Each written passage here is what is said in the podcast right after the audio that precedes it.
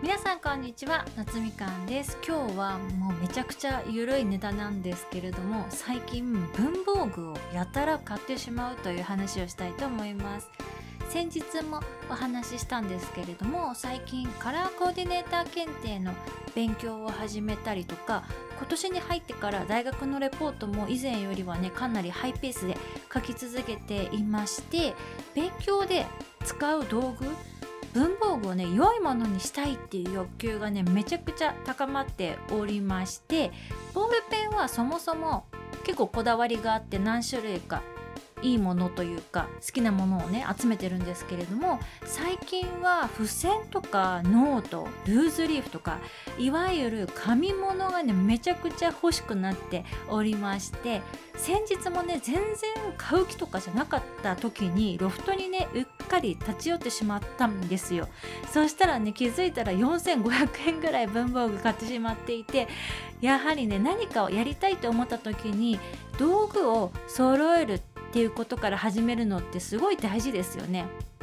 私は結構形から入るタイプなのでバイクに乗るって決めた時もプロテクターとか身につける防具とかね結構徹底的に買い集めたりとかしましたしあと昨年もね突然絵が描いてみたいって思った時はもう思った瞬間に iPad Air と Apple Pencil をね購入いたしまして自分がアートに向いてるか向いてないかとか全然わかんないしどんなものが描きたいとかも全然分かってない状態だったんですけれども先に道具をね揃揃えてしまって絵を描くっていう行為をやらざるを得ないっていう状況にしちゃったんですよね。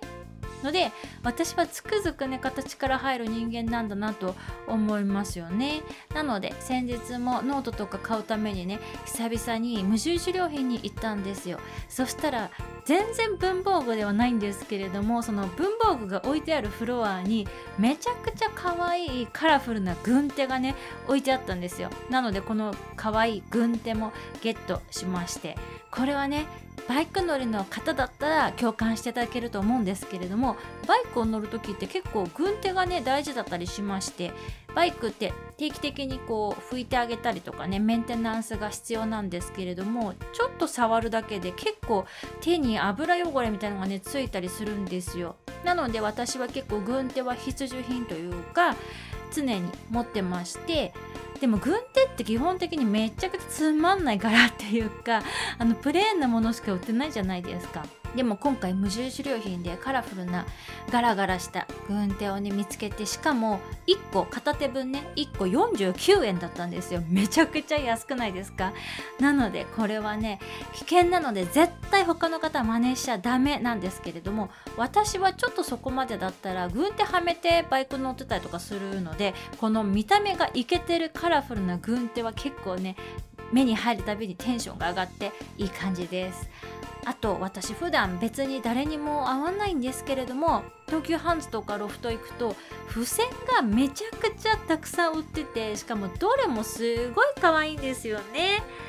なので自分しか見ないけど可愛い付箋をちょっと集めてみたりとかして勉強する時にテンションをね上げられるように工夫したりしています。私は特に気が散りやすいタイプなので勉強とかねずっとこう座ってカリカリやるのが苦手なんですよね。なのでこうやってちょっとした普段使うもの手に触れるものでねテンション上げながらなんとか勉強継続させていくという手法をとっております。